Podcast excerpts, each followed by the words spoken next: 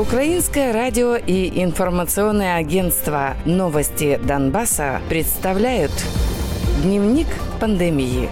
Донбасс. В Донецкой области зарегистрировано еще четыре смерти от коронавируса. Скончались жители Мариуполя, Николаевки, Светогорска и Украинска.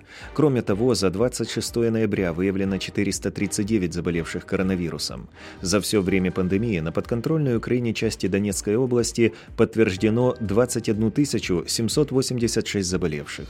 Из них 9638 человек выздоровели, а 389 умерли.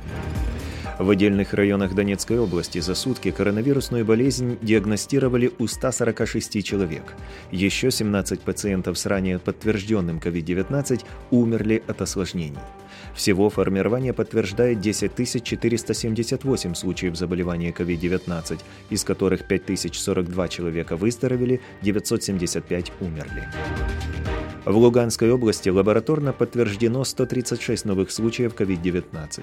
Кроме этого, зарегистрировано три летальных случая. Умерли 79-летняя женщина из Северодонецка, 70-летний мужчина из Станично-Луганского района и 73-летняя женщина из Новопсковского района. За все время исследований зафиксирован 6061 случай заболевания COVID-19, из них 3843 человека выздоровели, 157 умерли.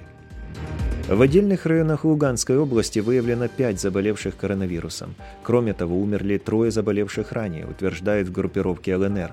По состоянию на 27 ноября так называемая ЛНР признает 1770 случаев заболевания коронавирусом, из которых 1541 человек выздоровел, 140 умерли.